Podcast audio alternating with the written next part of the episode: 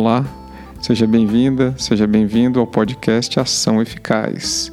Eu sou Leonardo Andrade e hoje te trago um episódio com causo, prosa, estatística e histórias curiosas. Se você curte alguma dessas coisas, vem comigo.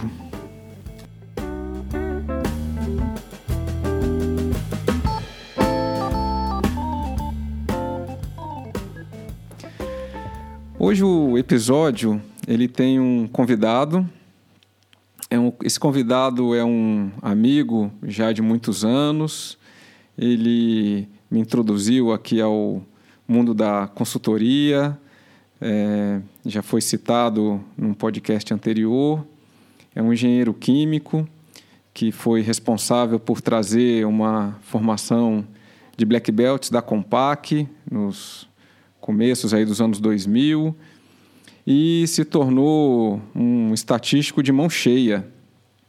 Fez essa transição aí da engenharia para a estatística e se tornou realmente um, um, um estatístico admirável. E é o Roberto Colaciopo. Então, hoje eu estou trazendo aqui o Roberto para falar um pouco da trajetória dele e da abordagem de estatística, que é bastante interessante. Olá, Roberto, bem-vindo aqui ao Ação Eficaz. Oi, Léo, muito obrigado aí pela, pelo convite. Estou muito feliz de estar aqui com você. Aliás, a gente tem uma história bastante longa juntos, mas é sempre gostoso é, compartilhar as coisas, é, ouvir você, a gente trocar ideias. E agradeço essa introdução aí, estatístico de mão cheia, foi um exagero. mas ótimo, vamos lá. Vamos lá, vamos lá. Então, Roberto, assim, eu, eu queria começar perguntando como é que foi essa sua trajetória de, de sair da engenharia e para a estatística. E eu quero apresentar um contexto, porque eu fiz mestrado em estatística e quando é, eu estava no processo seletivo para entrar no, no mestrado, é, muitos engenheiros estavam querendo fazer o mestrado também. E não sobrou nenhum do processo seletivo do ano que eu entrei no ah, mestrado. Ah, no seu ano, né? é, no meu ano não sobrou nenhum é, engenheiro. E alguns, algum tempo depois eu fui te conhecer, né? E sei que você sobreviveu muito bem. então, é, eu acho que essa é uma história interessante, curiosa aí, né? Porque realmente exige um certo, um certo esforço, uma certa disposição para fazer essa transição. Então, queria te ouvir um pouco. É, bom, eu ainda era jovem, né? Então, tinha, tinha todo essa, esse vigor aí nessa coisa. Então, quando você encara uma, uma mudança muito forte na sua carreira, você precisa, acho que precisa ser jovem ainda para encarar essa, essa, essas mudanças. E, assim, é, a estatística, é, para mim, surgiu um pouco antes de eu pensar em engenharia, eu acho. É, é, estatística, eu gosto de matemática, gostava de matemática quando, era é, mais jovem, né? E, e fui até é, para a Olimpíada de Matemática, isso aí foi uma, foi uma experiência muito legal. Ganhei bolsas de estudo é, é, por conta da matemática, foi, foi muito interessante essa história para mim, né? Mas não cheguei a, cheguei a ganhar um, algumas fases da, da Olimpíada né, de, de matemática, foi muito gostoso isso, né? E me deu coragem, assim, para falar, poxa, eu sei estudar, que legal, é isso que eu sei fazer, né? E aí eu fui para engenharia é, por conta do seguinte, eu, eu, eu passei na, na, academia da Força Aérea, né, de cara, assim, né, por causa da matemática, inclusive, porque fui muito bem no exame de matemática, na academia da Força Aérea, fui para a Força Aérea, só que eu fui eliminado do exame médico por conta de que eu sou daltônico e daltônico não pode pilotar avião, essa coisa. Então eu fiquei frustrado e fiquei assim solto um ano, né? Isso com 17 anos, assim. Falei, nossa, o que vou fazer da minha vida? Tudo mudou, etc. Então, quando você está com 17 anos, né?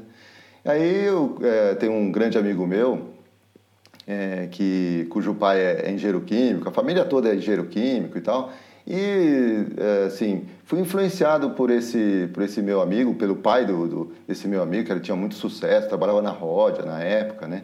Então, assim, ele era um engenheiro muito, é, assim, é, falava muito da engenharia, né, e tal. Então, eu conversava com ele e falava, putz, eu vou fazer engenharia química, né?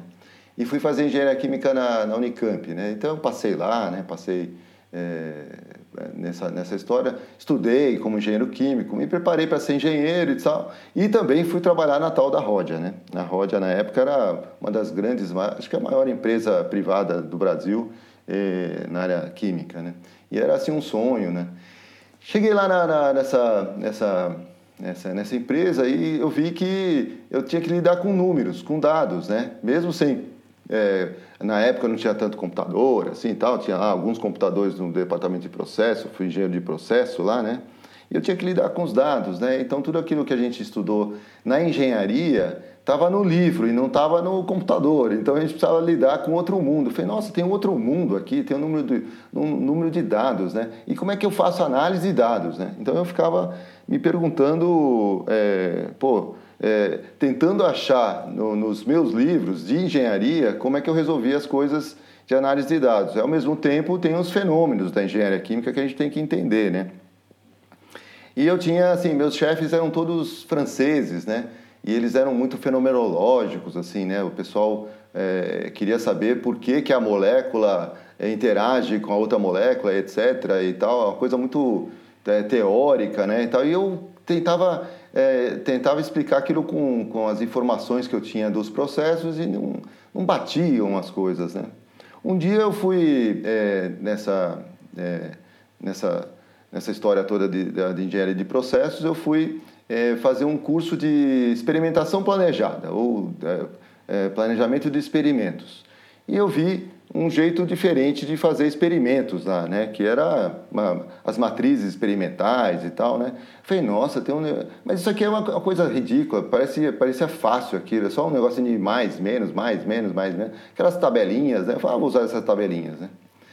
E aí eu fui, é, o meu chefe na época falou assim, ó, isso aqui você pode analisar com, com, com um software estatístico que tinha lá, que era o, o Statigraphics, né? Eu fui, peguei o Statigraphics e falei assim, nossa, interessante, tem, é, é, mais que o... Não tinha Excel na época, era o, o Lotus 123, essas coisas todas, né? Ah, só para você saber em que época arqueologia, que arqueologia de computador, é, né? Eu, eu, eu, quando apareceu o Windows, eu falei, nossa, tem o Windows, né? É uma coisa louca, né? Mas aí tinha os statigráficos, aí eu comecei a ver, aí tinha umas, um monte de tabela. Falei, por que um raio de uma, de uma matrizinha de nada, assim, de mais e menos? Aí soltava um relatório gigante, cheio de coisa, cheio de análise. Tinha a nova, tinha não sei o quê, tinha um modelo, tinha blá blá. Tinha... Cara, tinha tanta coisa naquele relatório. Eu falei assim, pra que tudo isso? Que What the hell is that? Né? Eu ficava, ficava encanado com aquilo, né? Aí o meu, meu chefe falou assim: olha, esse negócio de. É, o importante dessa tabela aqui é o tal do P, ó. É P, P valor, né? Falei, P valor. Aí o P valor é o troço que vai te indicar se deu certo ou se não deu certo. Se tua, se tua análise serve ou se não, tua análise não serve. Eu falei, cara, que estranho isso, eu não aprendi isso aí direito, né? E no curso de experimentação, eu acho que passei batido nisso, não entendi direito o que, que aconteceu, que eu fiquei só achando os conceitos de experimentação, né, que foi. Bom, sei que eu apliquei é, essa coisa de experimentação em alguma, algumas coisas e eu uh, e dava certo. Falei, pô, dá certo, que legal, funcionou. E, e, e muitas vezes é, é, funcionou aquele experimento e muitas vezes eu era criticado porque não, eu não sabia explicar por que, que funcionou, por que não funcionou na coisa da molécula, né? No, nas interações, nas ligações de hidrogênio, sei lá, naquelas coisas todas de, de da química, né? Eu falei assim, olha, sei lá, cara, tá funcionando e tá dando certo e vamos em frente, né? E eu era muito... Essa é uma coisa curiosa, né? Porque você, essa, esse pensamento, né, que normalmente a gente vê, é, né, o pensamento aí do engenheiro, do químico, que quer entender lá as estruturas. E aqui você usando a abordagem do ponto de vista de dados bastante pragmática de falar, olha, eu não sei porque no nível da molécula está funcionando, mas o fato é que está funcionando. Né? A gente pode tentar explicar depois, mas a gente já pode mudar o processo e colher resultados positivos com ele. Isso, é. O dado, o, assim, a, a, a informação é, estatística já, já, tinha, já era suficiente para a gente se convencer que o caminho era outro. Agora, vamos explicar por que, que era outro depois. Isso aí é outra. É, é o tal do pensamento indutivo e dedutivo. Né? É, é, é, eu, eu, eu consigo perceber que melhora. Depois eu tenho que criar uma teoria de por que, que melhorou. Né? Eu tenho evidência estatística de que melhora. Então, eu quero saber por quê. Aí eu posso voltar para a teoria e é, é, é, induzir uma nova teoria. Aí eu faço uma dedução e vou provar isso com testes, etc. E tal. Então, esse, essa, essa, eu não sabia disso, não, não tinha essa manha de o que é um pensamento indutivo, pensamento dedutivo. Né? Mas eu sabia que dava certo e eu vou em frente. Né? Até que um dia teve um, um sujeito, um é, veio um cara da Alemanha para cá, para o Brasil, para uma, umas conferências e tal, e eu tive uma, uma, uma, uma, audiência com esse sujeito, que ele era especialista em filtração, em, em, em máquinas rotativas, em umas centrífugas. Eu tinha feito um experimento numa centrífuga e tinha dado um resultado assim, aumentando a velocidade da centrífuga é, com outros parâmetros da centrífuga, eu lembro mais ou menos assim, né, do Ampassan, que eu, eu consegui um, um conjunto de, de, de, de, fatores que eu consegui fazer com que a centrífuga secasse mais e o cristal preservasse o tamanho do cristal, um negócio assim que era que era fora, das, eh, do, do fora do, do contexto assim é, da teoria de filtração e de tal. E o cara falou duas características que duas características que costumavam ser conflitantes, conflitantes né? Quando você melhora é. uma, piora a outra, melhora a é. outra, né? Piora uma e aí você conseguia um jeito de, de, de conseguir na verdade, conseguir uma maneira é. das duas melhorarem juntas, né? Isso. Eu usei, no fundo, uma interação entre os fatores e tal, blá, blá, e aí conseguiu um resultado espetacular, assim. E aí o, o fabricante, ele falou, nossa, tá dando um resultado sensacional aqui de secagem, não sei o que e tal, da, na centrífuga, né? E aí o, o, veio, veio o alemão e falou assim, não, isso está errado. Não, isso não bate. Isso não funciona, não é assim, por causa dos, sei lá, dos coeficientes de blá blá blá, não sei o quê, e começou a falar da teoria. E eu falava assim, então não pode usar, não, aqui a gente não autoriza você fazer essas mudanças na, no, nos processos, porque eu tenho, antigamente era uma coisa muito hierárquica, assim, tinha um departamento de processos que eu trabalhava e tem o cara da fabricação. Então o departamento de processos é como se fosse colocava as leis do processo, assim, olha, é, por conta desse, a gente tinha que escrever relatório, como se fosse uma mini tese, assim, né? E aí, por causa desses, desses fatores, assim, assim, eu, eu recomendo que vocês usem tais e tais parâmetros no, na, na fábrica, né? E isso virava lei para o cara usar e ele ele fala, tudo bem, o processo aqui falou, eu vou, vou usar, né? A fábrica tinha que obedecer, obedecer digamos assim, é. essas recomendações, essa prescrição feita pela área de processo. É, não tinha e-mail, tinha. É, como é que chama aqueles negócios? Memorando? Memorando, tinha um negócio de memorando, e o memorando tinha 18 páginas, um negócio assim. Aí, aí eu, pronto, é, é, e eu não fui autorizado a mudar o processo por conta do, do, do do alemão, né, que veio e tal. E aí eu, aí eu conversando com o cara da fabricação, a gente falou, meu, faz aí do jeito que eu, do jeito que você quiser, eu só não estou podendo te autorizar. A gente fez tudo meio que pirata, sabe? A gente mudou o processo assim mesmo, tava dando baita resultado, ninguém explicava por quê. E aí, mesmo sem o memorando, a gente continuou funcionando daquele jeito. Então, a gente tinha... A estatística era meio underground, assim, né? Um negócio meio que... Poxa, tinha que fazer o um negócio por baixo dos panos até, porque não tinha explicação é, é fenomenológica. Sei lá porque, também não fui mais atrás dessa explicação fenomenológica. Mas isso, isso me pegou, assim, né? Eu falei, poxa, a estatística... E tem outra coisa na estatística muito interessante, assim. Uma vez eu fui fazer um curso de, também de estatística com um estatístico da Unicamp, um professor da Unicamp. E ele foi dar o curso lá na, na, é, na Ródia também, né? E aí é, ele falou é, sobre variação, não sei o que e tal. E eu falei assim, puxa, eu tenho, eu tenho um, um problema lá na, numa, numa planta, né? É, que tem que especificar lá um pH bem, bem próximo de, de um valor, o valor era 7,85, né? É uma coisa bem específica de pH, e tinha lá uma, uma, uma tolerância muito, muito baixa, né? 7,86, 7,84, eu lembro até desses números, né? Mas isso era feito por, por várias bateladas, né? Batelada de um metro cúbico que fazia depois o, virar o tanque lá atrás para 100 metros cúbicos, né? Então tinha uma coisa de variação, é só o estudo de variação. E eu estava com a intuição de que a gente poderia fazer um controle é, de, de, de, dessa, dessa, dessa, é, é, dessa variável lá, na, lá, na, lá montante, lá, lá para cima, né? lá no, na, na, na, na, reação, que era de um metro cúbico. Se eu controlasse ali, eu poderia controlar lá o reator. Né? Então, o, então na verdade, o que você está dizendo é o seguinte: você precisava que o tanque grande tivesse essa característica bem apertada é, do pH é. e, e o controle é. era feito no tanque grande. É. E aí você estava achando que onde ela, a, o produto era feito, que era num metro cúbico apenas, você já poderia controlar ali Isso. e depois despejar no, no, tanque grandão. Isso. E aí o tanque grandão já ia ficar bom. É.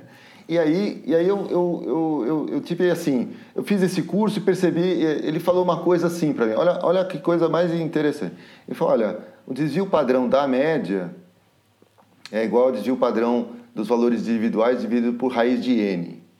Eu falei, de onde ele tirou isso? Eu não sabia como engenheiro disso. Isso é a coisa mais ridícula. Você, não sei, para estatístico, isso é óbvio, né? Então, cara, é, tem uma relação entre o desvio padrão da média e o desvio padrão dos valores originais. Que coisa louca, né? Eu fiquei encanado com isso. Eu falei, olha, isso aqui pode ser usado, né? Então, através desse desse só desse conceito estatístico de desvio padrão da média. Porque lá no fundo o tancão de 100 metros cúbicos é a média dos, é, das bateladinhas de, de um metro cúbico. Então eu falei assim, olha, então tem uma coisa aí, tal, fiquei com esse negócio. E os engenheiros não, tem que controlar, tem que ficar medindo o tancão e, a, a, e acertar. Os operadores ficavam acertando o tempo todo. O tempo todo estava fora aquele, aquele tancão, porque eles ficavam acertando para mais, depois acertava para menos, acertava para mais. Causava o tal do tempering né, no, no processo. Né? São aí, intervenções, é. intervenções, o tempering são intervenções desnecessárias, né? É, é. Que você fica intervindo para melhorar, para reduzir a variação, mas na verdade acaba aumentando a variação né, de uma característica. É. Bom, o resumo da história foi o seguinte: eu acabou o curso, eu tinha discutido isso com o professor, etc. e tal, e falei, puxa, isso aqui é uma boa ideia, vou fazer uh, tal. E eu não, não consegui convencer nem os engenheiros de, de, de processo, nem meu chefe, nem ninguém, que isso era verdade, esse negócio do, do desvio padrão. Mas e ficou isso na minha cabeça, eu fui tentando é, elaborar um pouco mais essa questão. E, em seguida, olha o que aconteceu. O diretor-geral da, da planta lá chegou para o departamento de processo e falou: olha, olha, eu contratei aqui um professor estatístico que ele falou que em um mês vai colocar aquele tanque na especificação, porque ele tem um, uma, um procedimento estatístico que vai fazer isso, isso e aquilo. E eu fiquei meio desmoralizado, assim, né? Porque foi contratada uma consultoria que eu é, saí, é, sei lá, com as ideias, falei com o cara, né, e tal. E ele foi, Era o mesmo professor do era o mesmo professor do curso. Mesmo professor do curso. Ele foi lá, deu uma consultoria, passou por cima que nem um trator, porque ele foi contratado pelo diretorzão lá, né? Passou por cima que nem um trator de todo mundo e foi lá fazer o negócio que eu estava com as ideias de fazer, né? Então aquilo me, me foi, poxa vida, né? Que interessante, né? Tem que ter uma autoridade aí para fazer esse negócio, né? Eu falei assim, mas ele tinha uma autoridade, ele era estatístico, ele tinha todas as matemáticas assim da, da estatística na cabeça, etc e tal, né? Aí eu falei assim, olha, e por mais por outros assuntos, assim, eu falei, olha, talvez esse negócio de estatística seria legal, né? Fui, fui até assim, eu era, é, depois na época eu estudei por conta e risco, né, estatística, e eu era assim, chamado pelas pessoas para para falar sobre, para ajudar, é, assim, em questões estatísticas. Eu era o monitor do Statigraphics lá, né, para o pessoal do processo, né. E eu gostei disso, adorei. Eu falei, nossa, eu, eu, eu, eu gastava mais tempo é, ensinando o pessoal é, em estatística dentro do departamento de processo do que fazendo meus projetos, né? Então eu deixava, assim, trabalhava mais por conta disso, né? Então eu, eu fiquei apaixonado por isso, né? Aí um dia resolvi fazer mestrado. Falei, olha, eu vou fazer mestrado. No fundo é sempre porque eu estava enrolado com um projeto grande, estava me estressando muito. É, e, e, assim, projeto não é muito a minha área, assim, né? Pô, organizar tudo, fazer compra de equipamento, não sei o quê. Era um negócio muito burocrático, né? Um negócio forte, assim, que tem gente que é muito melhor que, que eu, então... Mas eu me estressei muito com essa história e, e, assim, a gente se estressa, mas entrega, né? Então, estava entregando aquele projeto e tal, mas ao mesmo tempo estressado. E eu gostaria de voltar para a estatística, né? Isso aí ficou assim um ano trabalhando nesse projeto e não tinha mais contato com a estatística. E me deu a, a louca assim, eu falei, ah, vou fazer mestrado. Vou fazer mestrado porque eu quero, é, sei lá, é, fazer um, uma, uma pós-graduação e tal, né? E eu escolhi estatística. Cheguei para o meu chefe e falei assim, olha, eu vou fazer um mestrado em estatística. Aí ele falou assim, mas por que estatística? É porque eu gosto, né? Aí ele, porque eu gosto. Mas para que você vai fazer mestrado em estatística? Você vai, vai fazer um monte de conta matemática, okay? isso, tem, isso tem tudo no livro, o que você precisa já está nos livros, você pode usar. Você não precisa fazer mestrado em estatística. Não, mas é o que eu quero saber mais, eu quero aprofundar nessas, nesses conceitos e tal, tal, tal. Ele falou assim, olha, não, você é engenheiro químico, você é um francês pensando, né? Você é um engenheiro químico. Você está fazendo um projeto de expansão numa fábrica. Você está também cuidando de uma de um, um negócio é, de é, coluna de troca iônica. Tá aí. Você vai fazer um é, é um mestrado em troca iônica. Eu falei, pô, troca iônica? O que, que eu vou usar a troca iônica depois no futuro? Fazer mestrado em troca iônica agora para usar agora, mas depois e no futuro, né? Você é um especialista em troca iônica, né, cara? Que, que é isso, né, cara? Eu vou fazer. Aí eu falei assim: não, vou fazer estatística que eu posso, sei lá, trabalhar num hospital depois, num porto, numa, sei lá, uma fábrica, outra fábrica, qualquer coisa, né? Eu acho que, mas troca iônica, eu vou ficar muito especialista em troca iônica, né? Então, ele falou: não, então, se você não fizer em troca iônica, é, faz por conta e risco, você vai fazer seu mestrado.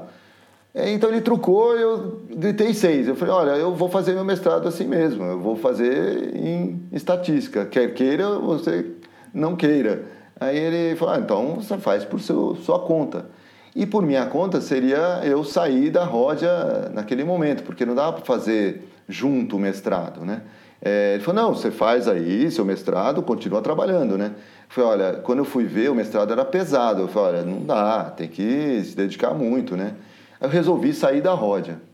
Então essa, essa solução foi meio dramática para mim. E também, naquela época, ninguém trocava muito de empresa, principalmente engenheiro químico. O engenheiro químico se especializa muito nas plantas que ele, que ele trabalha, então é muito difícil essa mobilidade para engenheiro químico. A não ser que você vai para a área comercial, essas coisas, mas um engenheiro de processo, às vezes, fica a vida inteira como engenheiro de processo numa planta, né?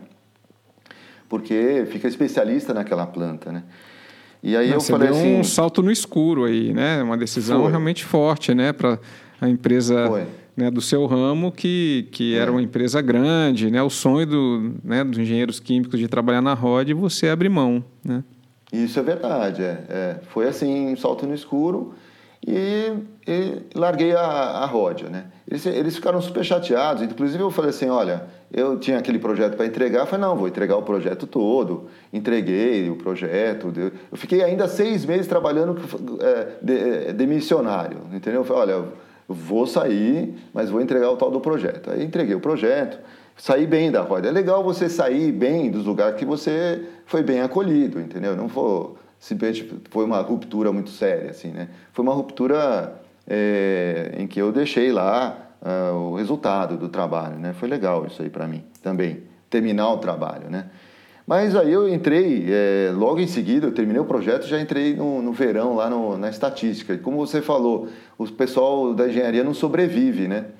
E aí eu vi o drama. Eu falei, que isso? Vou estudar análise real, né? Análise da reta, provar que zero é igual a zero. What the hell? O que é isso, né? Eu falei, nossa. Aí eu, Prove eu comecei... que prove que x mais zero é igual a x. É, isso, é. então, e, e assim, mostre que, que, quando começa esse mostre que engenheiro nunca mostra nada, ele só usa os resultados da, da matemática, né? Então, o tal do mostre que era um assustador assim para mim, né? E, bom, é, conheci um nesse nesse mesmo momento da minha na minha época, da minha turma, né? Eu conheci um, um grande amigo meu, o, um grande estatístico, que hoje também tem muito sucesso profissional, o Carlos Formigari, né? Ele trabalha é, na área financeira hoje, né? E, mas tem uma trajetória é, belíssima de estatístico e, e profissional. Mas ele estava comigo na mesma época. Então ele falava assim: Ô Roberto, esse negócio é difícil mesmo, até para estatístico, imagina para engenheiro, né? Ele falou: vamos estudar junto e vamos, vamos ver se a gente passa junto, porque está difícil para matemático, estatístico, imagina para engenheiro, né? Eu falei, tá bom, vamos estudar junto. Aí sabe o que ele falou? Ele falou uma coisa sensacional que eu nunca esqueci. Ele falou, cara, isso aqui é muito difícil, né? É muito difícil, muito difícil. Cara, se a gente não se apaixonar por esse negócio, achar isso a coisa mais linda do mundo, a gente não vai ficar é, botando pedra no nosso caminho. Vamos se apaixonar. Nossa, esse teorema central do limite é sensacional. Esse, essa lei dos grandes números é uma genialidade, né? E tal. Vamos, vamos se apaixonar por esse. Pô, a gente se apaixonou. Gente, que legal esse negócio, que ideia genial que teve todos esses caras, é como foram brilhantes, o Gauss, que coisa linda e tal. Aí, pô, que show. Aí a gente começou a se apaixonar e falar assim, nossa, que elegante essa prova, aqui não sei o quê. Então a gente simulou que a gente gostava e a gente acabou gostando. Então a gente adorou. A gente começou a comer os livros de matemática, de estatística. E isso é treino, né? Matemática, estatística é treino, né?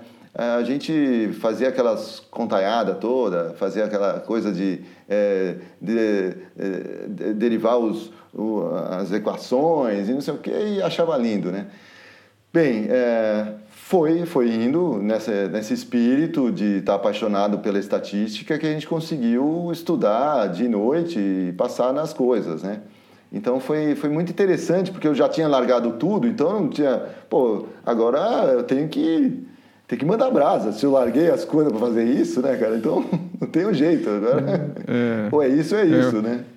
É, o, o Formigari, né, vulgo Tafa, Tafa, Foi, foi meu colega de graduação, né? Ele era de turmas anteriores à minha, Sim. mas a gente ainda conviveu. E, e aí, certamente, um privilégio, porque eu lembro também, no, né, eu fiz o mestrado um tempo depois de você, e eu lembro da professora de amostragem, é, mostrar uma prova que ele tinha resolvido, assim, de amostragem. Cara, era uma perfeição, assim, um livro didático a resposta dele, um negócio é, incrível. Então, é. você teve aí um, um privilégio de ter um, um colega para te ajudar a atravessar um portal, né? Porque eu acho que foi isso que aconteceu. É, isso, Agora, essa coisa, essa coisa da, da equipe, né? A gente que, puxa, é. esse negócio da equipe foi sensacional, é. porque você se sente muito isolado, sozinho, né? Quando é, você toma é. uma decisão e, sozinho, parece que o mundo é, vai com um, você, né? E tem um número limitado de bolsas, né? Então é uma concorrência. Então vocês tem. encontrarem um espaço de colaboração dentro dessa concorrência é, já também é algo interessante, porque eu lembro do clima competitivo que foi também esse processo aí de, né, para mim, né, com aquela sala cheia de gente, todo mundo disputando é. bolsas, né? Não era muito comum que as pessoas quisessem se ajudar. Puxa, isso aí, aí... eu não lembrava disso, Léo realmente na minha época a mesma coisa, assim, tinha uma concorrência forte e a gente viu, a gente, a gente quase que não acreditou é, que a gente ia conseguir, assim, sei lá, porque só tinha matemáticos na turma e tal. Mas a gente se uniu de uma tal maneira, tinha também mais um, um colega nosso, o Brunão, e a gente ficou um trio, assim, né? Era os Lona, assim, a gente... E se ouvir isso, ele vai dar risada.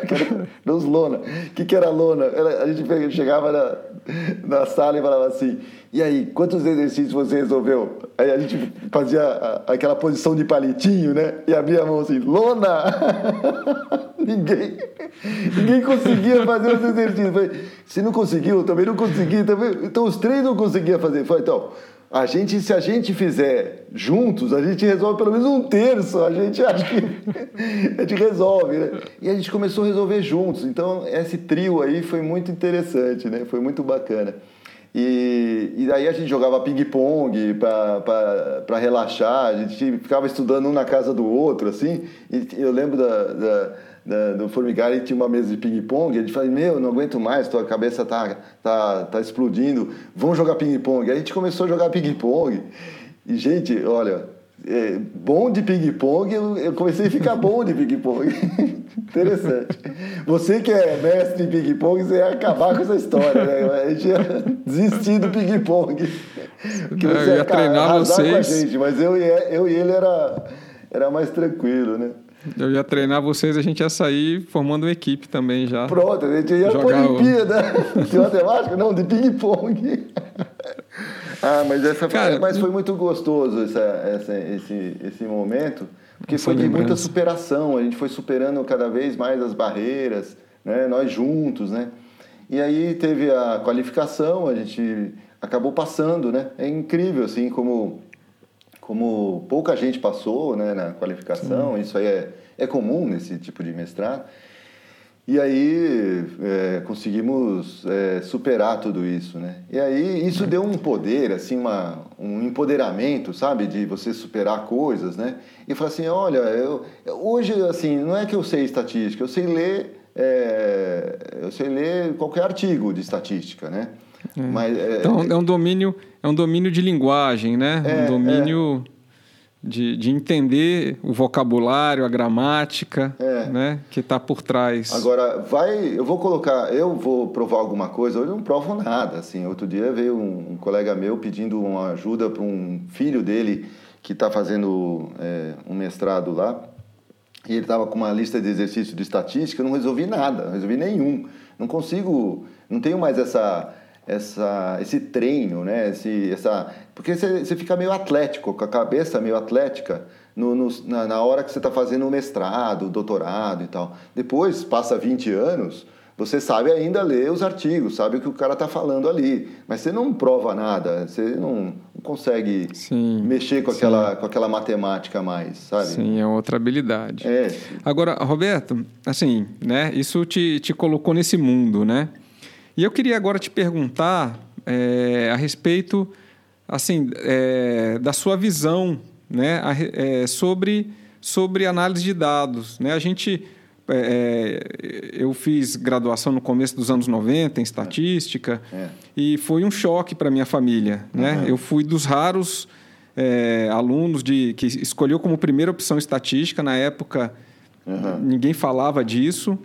Uhum. Né? Eu fui, assim, meu pai falou, meu, você vai fazer isso por quê? Vai dar aula? Onde é, onde é que você vai usar? Estatística não era conhecido. É, né? É. É, poucas empresas usavam, então, por exemplo, a Rodia já tinha o uso de estatística, mas era alguns, alguns tipos de organização bem específico. Banco é. né, já tinha algum tipo de utilização. Uhum. E ao longo da minha graduação e a década de 90, né, com a popularização dos computadores, acesso a mais dados, a coisa foi aumentando. Então, quando eu me formei, já era uma profissão muito requerida no mercado. Sim. Todo mundo saía já empregado, bem empregado, diferente de quando eu entrei no curso. Quando eu entrei no curso, era um sofrimento para conseguir estágio e emprego. Uhum. Então, eh, o cenário foi mudando. E hoje, né? Uhum. 20 anos já dentro dos anos 2000, a gente tem uma avalanche de dados, é. né? Se fala de analytics, é. machine learning, é. big data, quer dizer, há toda uma sopa de letrinhas e de termos ligados à análise de dados. Uhum com uma democratização incrível. Né? Na época, na nossa época de graduação e de mestrado, os softwares estatísticos eram comprados, caríssimos. É. As universidades e empresas pagavam fortunas por software de análise de dados. Hoje em dia, você tem software de código aberto, gratuito, qualquer pessoa Sim. tem acesso a um software estatístico para fazer análise. É. Então, o cenário mudou muito. Eu queria ouvir de você um pouco o que você pensa a respeito disso. Eu sei que você tem um um trabalho ligado a isso, então eu queria te ouvir também sobre esse tema. Olha, Léo, assim, eu acredito no seguinte, né? Por exemplo, é, vou, vou fazer um paralelo, não sei se é correto, mas assim, é, eu estou aprendendo italiano agora. Italiano porque eu gosto, gosto de aprender italiano e tal. E, e eu tenho seguido alguns podcasts, é, inclusive de italiano, que chama de italiano automático, é um dos podcasts, que é um método natural, natural de aprender italiano. Como a gente aprende uma linguagem, a gente é, a língua materna da gente, a gente aprende de maneira natural, ouvindo os pais, ouvindo as pessoas, etc, você vai aprendendo. Então parece que você nasceu sabendo o português, mas não, você aprendeu, né? E outra língua é a mesma coisa, de ouvir bastante e tal, você começa a se assim, enturmar com aquela língua e aí você vai aprendendo naturalmente. E eu acredito que a análise de dados não é, tem, tem todo o formalismo de um curso de estatística que você pode fazer e tal, e é assim, começa com todo aquele... É, é, assim, ah, de uma amostra aleatória, aquela coisa toda, isso aqui, começa a, a, a, a falar da estatística e tem uma linguagem que os estatísticos inventaram para dar o curso de estatística, né? Mas no fundo, no fundo, as pessoas começam a lidar com dados é, no dia a dia, né? Nas suas contas de, é, de para pagar, então como é que é de fazer o seu orçamento, nas coisas que acontecem, no, no, no você começa a controlar coisas, sei lá, o desempenho do seu carro, se se está aumentando, diminuindo a, a, o consumo de combustível, qualquer coisa da sua vida está ligada a números e tal. E na sua profissão também. Então, as pessoas começam a lidar com dados dentro da profissão, né? E de uma maneira parece que natural, assim, que vai lidando, vai se acostumando com aqueles indicadores, né? Talvez um, um médico tenha alguns indicadores, um engenheiro tenha outros e tal, mas então lida com aqueles números que tem né, naquela, naquele ambiente e parece que, assim, a matemática lá do, do primeiro, segundo grau resolve as coisas, ou, sei lá, né? É, fica, é, é as pessoas começam a, a, a perceber que parece que nasceu sabendo fazer análise de números, de dados. Mas tem a coisa da variação, às vezes não entende direito, é, coisas que estão acontecendo ou não sabe lidar direito com a variação dos números que estão na sua área. E, e, e, não, e não coloca uma, um formalismo assim, não tem assim, olha, para lidar com uma variável numérica é assim, assim, assado, para uma variável categórica é de outro jeito, tem modelos para isso, tem, ele não sabe disso, né? a pessoa não sabe disso, ela vai inventando. Aí pega o Excel e faz o gráfico que quiser, e, e mostra da, do jeito que achar melhor, mostra, é, é, é, talvez até faça uma. É, é, o uso do Excel é muito interessante, assim, se espalhou de tal maneira, até assim, uma é, é, é o, talvez o software mais usado para analisar dados no mundo, né? analisar ou, ou, ou, trabalhar com dados no mundo, e aí as pessoas fazem o que quiser com o Excel, né? E tira os dados que, que, que, que, que não, não, interessam e montam as coisas do jeito que, que, que, que provam ou desprovam as teorias que os caras fazem. Então, assim, é, é como se fosse todo mundo aprendendo a analisar dados do, do, seu jeito, né? E depois não fazem uma ponte muito forte com os cursos de estatísticas que fez eventualmente na vida, né? Eu acho que não, eu acho que a gente precisa colocar uma gramática básica nesses é, nessas análises. As pessoas precisam saber o básico da gramática de análise de dados, né? que é como lidar com uma variável tipo numérica, outra categórica, o tipo de, de análise que, ah, eu quero saber comportamento dessa variável, eu quero saber a distribuição dos casos. Precisa entender um pouco, é, assim, o, qual é a gramática, qual é a estrutura gramatical básica, assim, não saber profundamente estatística. E aí... Existe uma tipologia, né, de de análises, né? É. Então você estava falando né, de distribuição, de é. comportamento, quer dizer, é uma tipologia Relações, de, né? de análises. E para cada situação dessa, né, tem gráficos, é. tem abordagem, que também depende do tipo de, de dado, se ele é categórico, numérico, quer é. dizer, né, é, é, é, possível fazer uma síntese disso e, e, e para um nível bem simples, acessível às pessoas, né, que não precisam ter passado por esse processo é. todo aí de mestrado que a gente estava falando, que não precisa entender toda essa teoria, é. mas que podem ser usadas aí com, com simplicidade, né? Então, eu acho que isso é uma coisa que, meio que falta, assim, eu, tenho, eu sinto que as pessoas não têm esse básico, né? Eu falei, por que, que não tem? Porque parece que é que nem uma língua materna, que ah, você, não, você não estudou a vida inteira, então você sabe analisar dados, né? Então, mas eu acho que tem isso, assim, uh, uh, as pessoas procuram relações, procuram relacionar. Isso aconteceu por causa daquilo, por que isso, por que aquilo, e tenta, tenta sempre fazer suas teorias em cima de dados ou provar suas teorias com dados, mas tentam fazer suas relações e aí começam a se atrapalhar às vezes em, em alguns momentos. Muitas vezes acertam, né? Não é tão difícil assim. Mas é como tem agora, é, agora eu... nesse momento da pandemia, perguntar ah, o isolamento, né? É. Realmente achatou a tal da curva, não achatou? Quer dizer, a gente está o tempo todo buscando entender essas relações de, de causa e efeito aí. Será que uma coisa influenciou a outra? Isso aí é natural, é. né? De o tempo todo buscar. É, por exemplo, um exemplo simples aí, simples não, super complexo, polêmica para é o hidroxicloroquina. Funciona, não funciona? Por que, que não funciona se, se o, curente, o doente curou e depois de tomar hidroxi... E o outro que não curou? E como é que faz? E, e essas, essas coisas que ficam no ar, assim, como é que os estudos não mostram que cura ou mostra que cura? Então ninguém entende muito. Aí já é um pouco mais complicado, claro, né? Muita gente veio para mim e falou assim: Poxa, esse estudo não está bom, né? Falei, ah, sei lá, os primeiros estudos lá eu tive que falar: é, a amostragem não está muito adequada, a escolha dos casos. Poxa, mas se, se o negócio tem uma. Eh, se já, já curou alguém, por que ele não vai continuar curando? Não sei se ele curou, né? Então as pessoas têm essas. É, formam crenças a partir de, de informações que depois é, aí fica um pouco mais complicado de fazer suas análises. Então, tem também todo esse formalismo da estatística que ajuda a gente a tomar decisões. Então, isso, isso já é outro nível, né? Eu estou falando ainda do nível mais básico, das pessoas, do dono de, um, de uma lanchonete. Eu tenho um, um, um amigo meu que tem uma lanchonete, ele, um dia ele quis fazer é, uma análise de que baixar o preço de um, do salgadinho dele, ia trazer mais pessoas, ia dar mais faturamento, ia dar mais lucro para ele, né? Eu falei, pega os seus dados, né? Vamos, vamos, vamos pegar os dados de faturamento. Ah, mas eu não, eu não tenho esses dados. Eu falei, poxa, no, no, no software dele lá, da, da, na caixa dele lá, tinha um registro de todas as... A, a, a, os checkouts, assim, checkout é, é, é o alguém que foi lá e pagou a conta de um, de um salgadinho com suco, etc. Eu falo, ó, pega todos os checkouts, vamos pegar três semanas antes é, da mudança de, de preço e três semanas da promoção para você fazer a conta, né?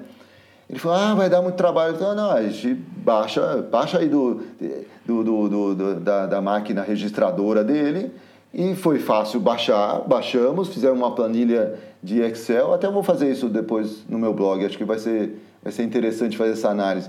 E a gente viu que ele perdeu dinheiro né? É, com, com, a, com a promoção. Né? Então, é, tudo bem, é, teve, perdeu dinheiro, claro, na, do, no momento da promoção, mas trouxe mais clientes. Então, o que, que, que, que isso vai fazer para o futuro? É um novo aprendizado. Será que trazer mais clientes é importante? É, será que eu vou continuar ganhando dinheiro no futuro? Então você tem que ter um aprendizado contínuo, né? Mas é, eu ajudei ele a fazer essa análise, ele ficou maravilhado. Ele falou: Nossa, nunca tinha visto que dava para fazer esse todo esse esse jeito de análise. E eu fiz coisas simples. Eu fiz o, o indicador de faturamento dele, eu fiz o indicador de faturamento por tipo de, é, de, de produto e deu para perceber que realmente ele perdeu dinheiro ali na, na promoção, né? E, é, apesar de ter faturado mais, isso é interessante, né? Então ele não tinha essa essa capacidade básica de entender os próprios dados, né, os próprios casos que ele tem lá na mão dele. E aí, é, quando ele viu o gráfico, ele percebeu, ele, ele analisou, ele analisou o gráfico. Quando fiz o gráfico certinho para ele, ele falou: olha, olha o que aconteceu com o seu faturamento, olha o que aconteceu com, com o número de casos de, de, de checkouts que você teve. Então ele olhou e falou assim: olha, eu ganhei aqui, perdi ali. Ele, ele fez a conclusão é, quando se mostra o gráfico certo para a pessoa, né? Então, eu, eu, eu, acho que o, quando a pessoa vê uma análise, vamos dizer assim, correta, nesse sentido, quer dizer, com um gráfico adequado, ela percebe o resultado, ela, percebe, ela tira suas próprias conclusões. Né? Mas para chegar nesse gráfico sozinho, então isso falta, falta esse, o que eu chamo de, é, é, desse, é, alfabetização. Né? Então falta essa alfabetização. Que os estatísticos, desculpa, uh,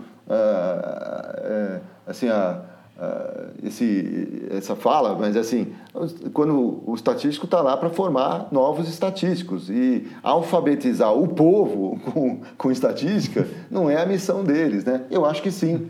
Eu acho que seria a missão. Tinha que ter estatística básica desse nível de análise de casos, sei lá, de Excel mesmo, desde o eh, do, do ensino médio, eu acho que deveria ter. Então, eu tenho essa posição de eh, vamos é, horizontalizar o, o, uso da estatística. Depois, os teoremas fica para uma pós-graduação, né? Essa é a ideia. E é curioso, Roberto, porque eu conheço assim, né, de perto sua habilidade de lidar com dados e é muito interessante porque assim, você tem uma capacidade de tirar dos dados, né, muita informação, né, com, com estratégias criativas de criar indicadores, de buscar formas de enxergar relações e tal. E isso, realmente, nunca vi isso sendo explorado num curso, né? Porque, por exemplo, o Departamento de Estatística das universidades, elas oferecem para os demais departamentos e faculdades de uma universidade cursos de estatística que deveriam ser um pouco mais nesse nível básico, né? Mas, é, normalmente, você tem acadêmicos fazendo isso. E eu... eu acho interessante sua abordagem, porque ao mesmo tempo que você tem a bagagem acadêmica, você conhece, digamos assim, as profundezas teóricas, mas você gosta muito da análise, né? É. De pegar uns dados mesmo, revirar esses dados, tirar deles tudo que eles têm para falar. E, você, né? Tem uma fala antiga que fala assim, olha, é, eu lembro de um chefe falando, meu, tortura os dados aí até eles confessarem, né? E aí é curioso porque eu vejo assim, você não tortura, você você cuida dos dados e eles acabam contando toda a história para você. Assim, tem um, você cria um bom diálogo com uma boa conversa com os dados, e eles contam. Então, é, eu vejo essa sua inquietação, né, a partir desse lugar em que você desenvolveu essa habilidade, né, e, e, e você, eu acho que tenha consciência do quanto não precisa de toda a teoria para você estabelecer esse diálogo com os dados. É, né? eu, eu tenho essa crença de que o dia, os, os, os, dados, vamos dizer assim, confessam alguma coisa. Eu tenho também é, um pouco da... Gostei dessa história de confessar, mas eu tenho também que... Eu, eu acho que os dados têm limites também, né? Tem os seus limites. Então, chegar falar, olha, eu sei onde que os dados não não me respondem também, né? Então acho que isso é interessante. Agora, é, isso é muito interessante que eu acho que o mundo está mudando, né? O, o, eu tenho contato com jovens, né? Eu fiz, é, fui convidado para ser professor é, visitante lá na engenharia química mesmo, onde eu, eu fiz meu curso lá na, na, na, na estatística, da, na, na engenharia química da Unicamp, né? Eu fiz o, o a graduação na Unicamp e depois o mestrado na Unicamp também. E, e, e fui convidado para dar um curso de estatística mais aplicada, né? É, para, para os graduandos lá, né? Como professor visitante. Então, na minha matéria, que eu, que eu lecionei ali, eu fiz duas partes, a matéria, em duas partes. Uma complementando a estatística básica que eles veem lá na é, formal, que eles veem lá no, no, departamento de estatística mesmo, que é a, a matéria de estatística que tem é, no curso de engenharia, em que o pessoal estuda testes de hipótese, etc, etc, etc. E aí é, eu falei assim, então vamos usar é, toda essa, essa teoria na prática. Então coloquei cases e tal para o pessoal usar. Então eu fui, fui continuando, tem um pedaço da minha matéria que é continuar um pouco da estatística formal. Depois não, eu falei, olha, tá aqui um monte de base de dados, de casos, eu selecionei casos que eu que eu trabalhei, até nós trabalhamos juntos em alguns casos, né? Eu, você, é, e peguei base de dados antigas já, com problemas reais, em que a gente deu soluções, né? Nós, é, como consultoria, demos soluções. Eu não apresentei as soluções, eu apresentei os casos para os alunos. E eles começaram a tentar resolver os casos é, com aquilo que eles aprenderam comigo, na, nas teorias, vamos dizer assim, da, da estatística, mas assim, com suas habilidades de lidar com dados. Eles perceberam que eles ganharam muito mais habilidade de lidar com dados com esses casos. O feedback final do, do da, da, da, matéria é que eles adoraram esse negócio de fazer casos, de pegar a base de dados que não tinha solução única e ficava tentando é, resolver o problema por meio daquela, daqueles dados que foram apresentados. É, eu pedi também assim que, que eles fariam a posteriori. A... Então assim, é, é, eles não fechavam completamente o... todo mundo saía com resultados diferentes assim de cada um dos casos, né? E aí é, eu até nem apresentei o nosso resultado para eles, para eles não, não influenciarem. Falaram, a vida é assim, né? vocês vão lidar com dados de verdade, né? Então eles foram atrás, tal. Então assim, isso eu achei muito interessante, porque é, tem a base estatística que eu dei no curso, depois eles, eles, eles entraram em casos reais com várias bases de dados. Isso deu é, um, um, uma, assim, uma, uma sensação para eles de que estavam realmente trabalhando numa, num, num problema e, e, é isso que a garotada está eh, precisando, assim, né? Eles querem é, ter uma, um aprendizado mais prático, mais para a realidade, né? Mais pra, para o, o, o que está acontecendo, né? E isso foi um grande feedback, assim. Eles falaram, o, o curso poderia só ser esse. Eu falei, não, não dava para ser esse, senão vocês iam inventar as suas... Uh, inventar demais nas suas nas análises, né? Então, teria que... Eles tiveram que trabalhar um pouco na teoria ajustar um pouco mais a teoria e depois trabalhar em dados reais, tentando aplicar daquela forma. Né? Então, então essa, esses dois lados é importante no ensino. Né? E foi uma experiência muito interessante, eu dei duas vezes essa matéria, a segunda foi até mais interessante é, que a primeira, porque eu já tinha um pouco mais desse, desse feedback. Eu até assim, vou trazer até esse curso que eu dei é, na, engenharia, na engenharia química, vou transformar em vídeo esse curso. Essa é uma, uma, uma notícia aqui que eu, eu vou transformar Isso. em vídeo para que todo mundo, quem quiser fazer, qualquer estudante de engenharia química pode fazer, outros estudantes de engenharia pode fazer, né? E então, então assim, eu, é um, é, não, não é um curso de livro assim, não tem livro de, não dá, não dá para fazer um livro, é, um curso desse não dá para fazer um livro, entendeu? Então é, é, teria que ter a experiência mesmo, né? Uhum. Então, eu acho que analisar dados como você falou assim, ah, ah o que, que você, eh, como você consegue fazer, é, isso vem, pô, vem de 20 anos de experiência, com novas e novas é, é, situações de análise, né?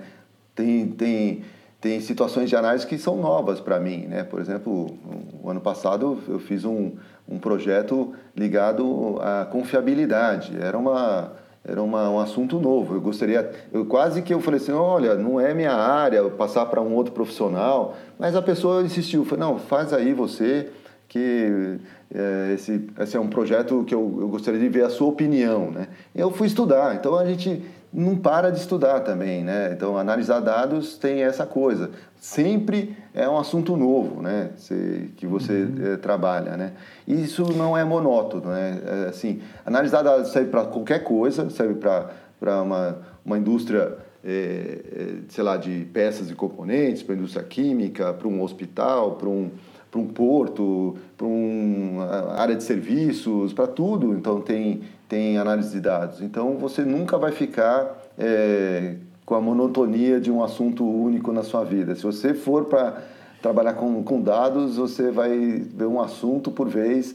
Nunca você vai ficar especialista num assunto específico, mas você vai ficar é, com bastante conhecimento sobre o mundo, vamos dizer assim, né?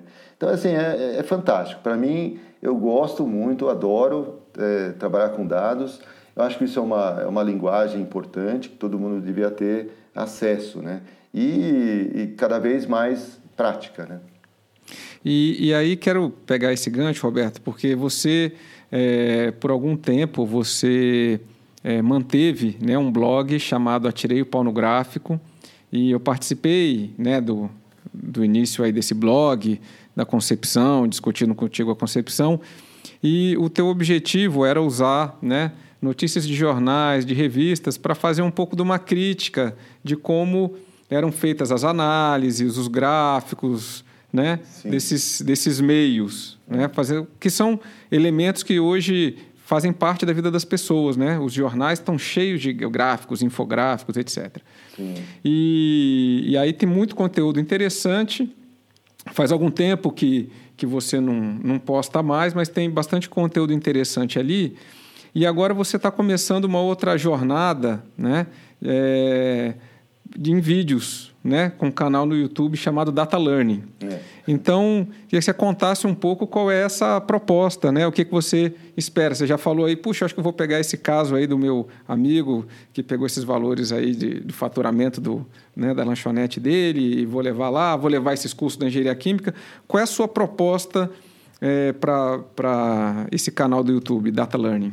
É, você sabe, Léo, né, assim é, são coisas que a gente quer fazer. Depois, a gente, quando a gente está trabalhando com dados, assim, ou, sei lá, com a experiência que a gente tem já é, nessa vida, é, eu quero abrir um canal. Chamei, chamei esse canal de Data Learning. Né? Eu tenho ideias mil para esse canal, então eu estou meio desorganizado ainda, mas eu vou colocar isso é, no papel. Então, assim, no, no, no, eu, eu, eu quero muita coisa, né? Quero fazer uma, uma essa parte de análise de bases, é, bem básica, todo mundo com Excel mesmo, sabe? Uma coisa é, que eu chamo, até chamo de fritando dados, né? Como é que eu faço é, o momento é, da, da, fritura dos dados, né? no frigir dos ovos, né? no frigir dos dados. Né? Então eu queria fazer Legal. um pouco um pouco disso para a pessoa entender como é que é o raciocínio de quem está fazendo análise de dados, até esse curso de graduação, né? falar sobre experimentação, falar sobre uns conceitos também de estatística interessantes que, puxa,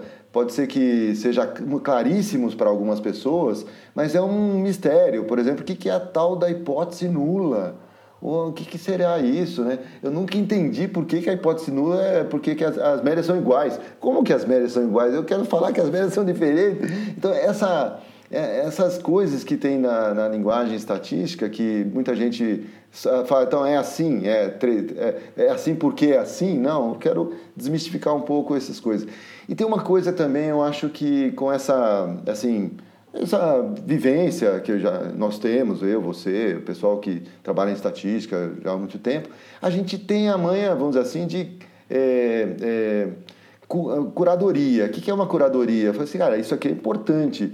Cara, esse negócio de média é um negócio super importante. É, parece que é uma bobagemzinha é, fazer uma conta de média, mas a média tem isso, isso, isso, isso, aquilo. Então, assim, você falar da média por que, que a gente é tão louco pela média, né? Então, assim, é, é curadoria, né? Olha, esse, esse, uhum. esse, esse procedimento é super importante. Então, fazer... E, ah, isso aqui a gente pode relaxar, que tem um detalhe num procedimento lá, que ah, a experiência de quadrado médio não sei o quê. Tá, tá, isso aí pode relaxar, mas Vamos, vamos focar no que é mais importante para as pessoas trabalhar. Então, essa curadoria também é, do que é mais importante o que é menos importante, nem sempre as pessoas fa fazem sozinhas. Né? Quando começam a estudar estatística, os livros de estatística são gigantes, você fala assim, mas o que é importante aqui? Né? Então, ah, talvez as pessoas não tenham essa, essa, essa visão queria colocar isso, né? Voltando ao Atirei o Pau no Gráfico, né? Foi uma experiência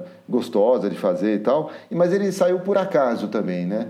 Uma vez um grande banco fez um, um pedido para mim eh, de um curso de gráficos, né? Porque o pessoal fazia uns gráficos muito, é, sei lá, eles queriam que eu criticasse os gráficos das pessoas que faziam desse na, nos comitês, etc e tal. Eu peguei os gráficos, realmente tinham problemas aqueles gráficos, né?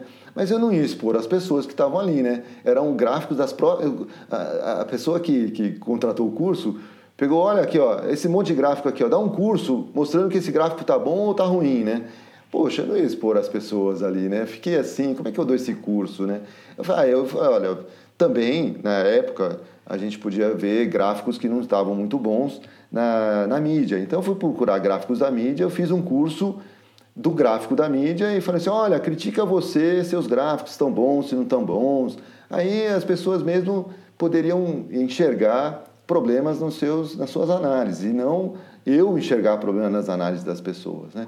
E aquilo deu muito certo, foi legal, o pessoal gostou. E eu falei, olha, eu vou criar um blog para poder é, é, publicar essa, esse, esse material. Né? E, e aí foi, foi, foi muito interessante, eu dei o nome de Atirei o Pau no Gráfico, pra, porque rima com a, sei lá, tem a mesma construção da, da, da frase ali da, da musiquinha e tal. Isso foi em 2010, acho, 2011, 2010. Mas de lá para cá, eh, as coisas mudaram. Eu não tenho mais esse, esse ímpeto, vamos dizer assim, de ficar criticando o gráfico da mídia. Não, inclusive, a mídia melhorou muito, eu acho. Né? Então, a, a, a, análise, chama eh, análise de dados dentro da, da é, do jornalismo, data jornalismo, acho que melhorou muito, porque tem mais, mais acessos, o pessoal começou a cuidar muito dessa, dessa parte também, né? Então, eu admiro muito os jornais de hoje com suas análises, está muito bom, né? Então, eu parei de, de trabalhar nisso também, fui muito criticado, sei lá, de um lado e de outro, porque eu acho que talvez o nome, ele é meio, assim, é, um nome de crítica, parece, né? Atirei o pau no gráfico, então falava assim, poxa, você é de um lado ou de outro lado nessa questão política, e não tinha uma questão política ali, né? Era uma coisa mais didática. Eu falei, olha, eu até é, retomei esse, esse vlog há pouco tempo com o nome Atirei o Pau no Gráfico. Depois eu eu acho que isso aí ficou para trás um pouco, esse nome, e eu, o que eu queria mesmo com, com esse canal, que esse futuro canal, que está super ainda em ideia, é que ele fosse learning, de aprendizado e data learning, aprendizado com dados, aprendizado e aprendizado com dados, né? aprendizado dos dados também, então tudo isso. Né? E esse, esse nome me pareceu muito mais adequado. Né?